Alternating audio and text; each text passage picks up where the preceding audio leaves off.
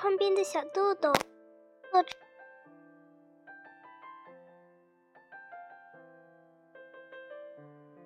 作者：日本黑柳彻子，绘图：日本岩崎千红，翻译：赵玉角。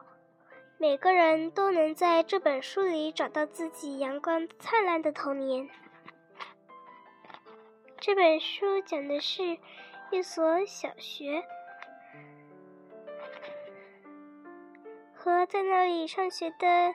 一个女孩子的真实故事。故事发生在第二次世界大战结束前的东京。请将本书献给已逝的小林中作老师。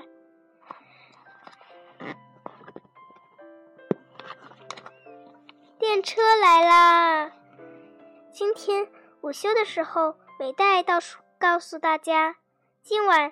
会有一辆新的电车到咱们这。美代是校长先生的三女儿，和小豆豆是同班同学。校长里已经摆满了，已经摆了六辆当教室的车，现在又要来一辆了。而且听美代说，这辆是当。图书室的小车，电车，大家立刻兴奋起来。不知谁说了一句：“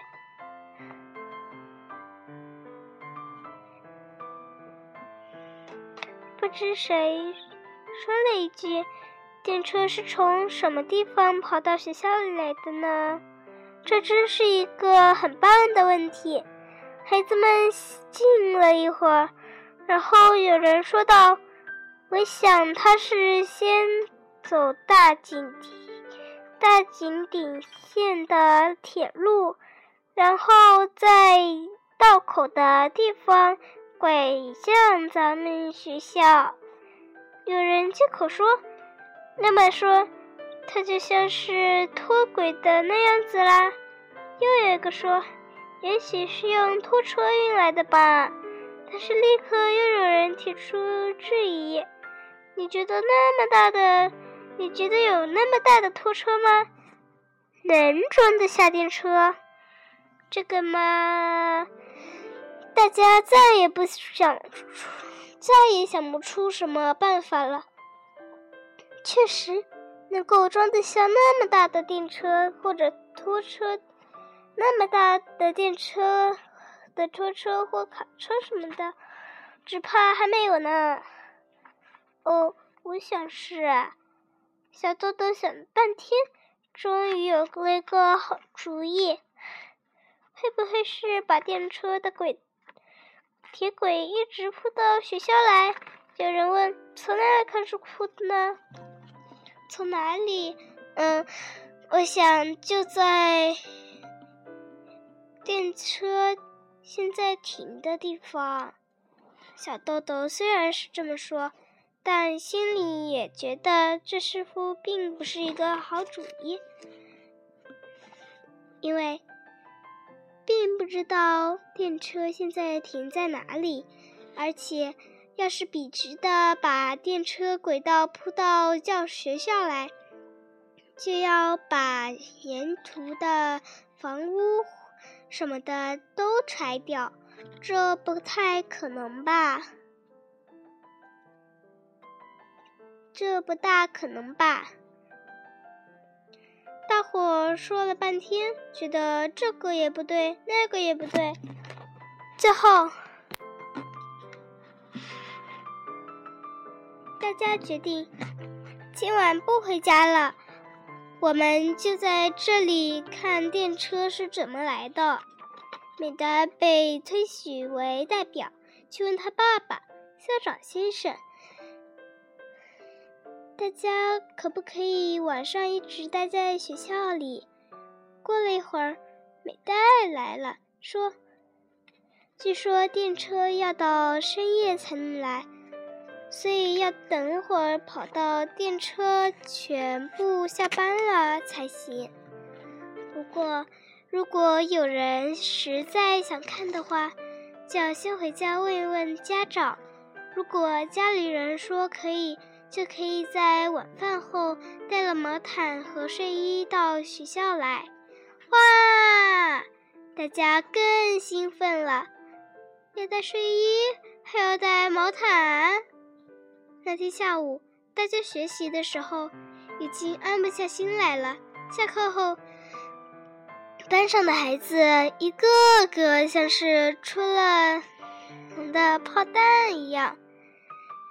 向家里跑冲去，大家还互相祝愿能够有好运气，还可以带着毛毯和睡衣回来集合。一回到家，小豆豆就对妈妈说：“电车要来了，不过到底怎么来还不太清楚，要带睡衣还有毛毯。嗯，我可以去吗？”能从这些话里听懂到底是怎么回事的妈妈，恐怕还没有吧。小豆豆的妈妈也没听明白。不过，从小豆豆认真的样子来看，肯定是出了什么不同寻常的大事。妈妈又问了小豆豆好几句，渐渐总算明白了小豆豆要说的是什么意思，知道要发生什么事了。妈妈认为，能让小豆豆见到这种事情的机会非常少，还是让他去看一看为好。而且，妈妈甚至觉得，我也想看看呢。妈妈准备好小豆豆的睡衣和毛毯，吃过晚饭后，亲自把小豆豆送到了学校。聚集在学校的学生一共有十来个，其中还有几个是听到消息后赶来的高中高年级学生。除了小豆豆的妈妈，另外两位妈妈也亲自把孩子送来了。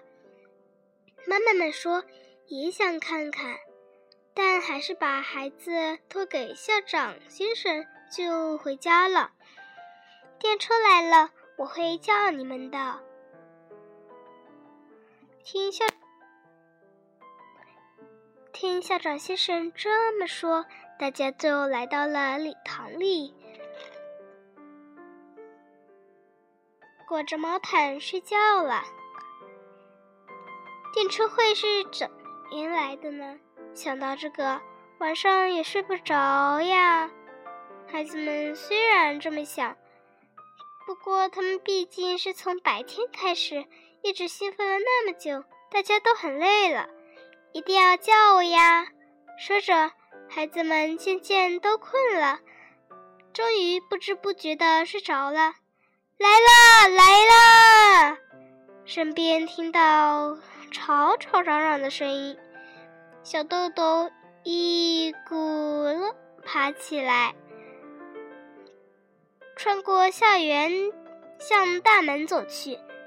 这时，电车好正好在蒙蒙晨雾中显露出它那巨大的轮廓，真像做梦一样。没有，并没有什么电车轨道，就像在普通的道路上，电车悄无声息地驶了过来。这辆电车是从大井顶的吊车吊车厂由牵引车运来的。小豆豆他们亲眼看到了比拖车大得多的巨大牵引车，这是以这是以前他们没见过的。令他们激动万分，就是这辆巨大的牵引车，缓缓地驶过黎明时分空荡荡的街道，把电车运到了学校里。但是接下来的工作才叫大费力气。那时还没有大型起重机，要把巨大的电车从牵引车上下来，或者说挪下来，再放到校园预定的一角，真是一个艰艰巨的工程。运送电车来的大哥哥们。在电车上面垫了垫上了好几根粗大的原本粗大的原木，让电车在原木上一点儿点儿滚动，慢慢的把电车从牵引车上到了学校里。好好看看，这个叫做滚轴。利用滚动就可以够移动那么大的电车。校长先生向孩子们解释道：“孩子们认真的看着，仿佛和着大哥哥们嗨哟嗨哟的节拍。”朝阳也朝阳也蓝蓝的升起来。朝阳也蓝蓝升了起来。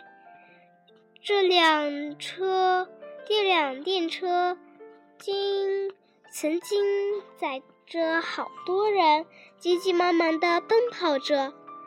但现在，它和校园里的那六辆电车一样，车轮已经卸掉了。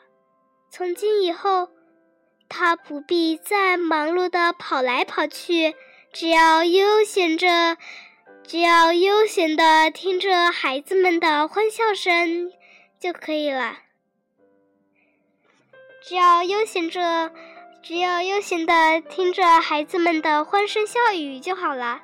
孩子们穿着睡衣站在清晨的阳光里，能够身临其境，亲眼看到这幅情景，孩子们从心里感到幸福。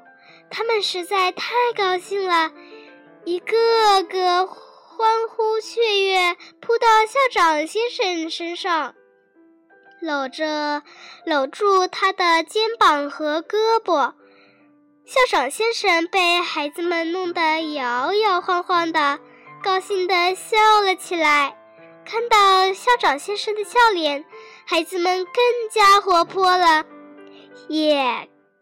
也开心的嘻嘻哈哈笑了起来，每个人脸上都带着笑容，人家大家永远也不会忘记这快乐的一刻。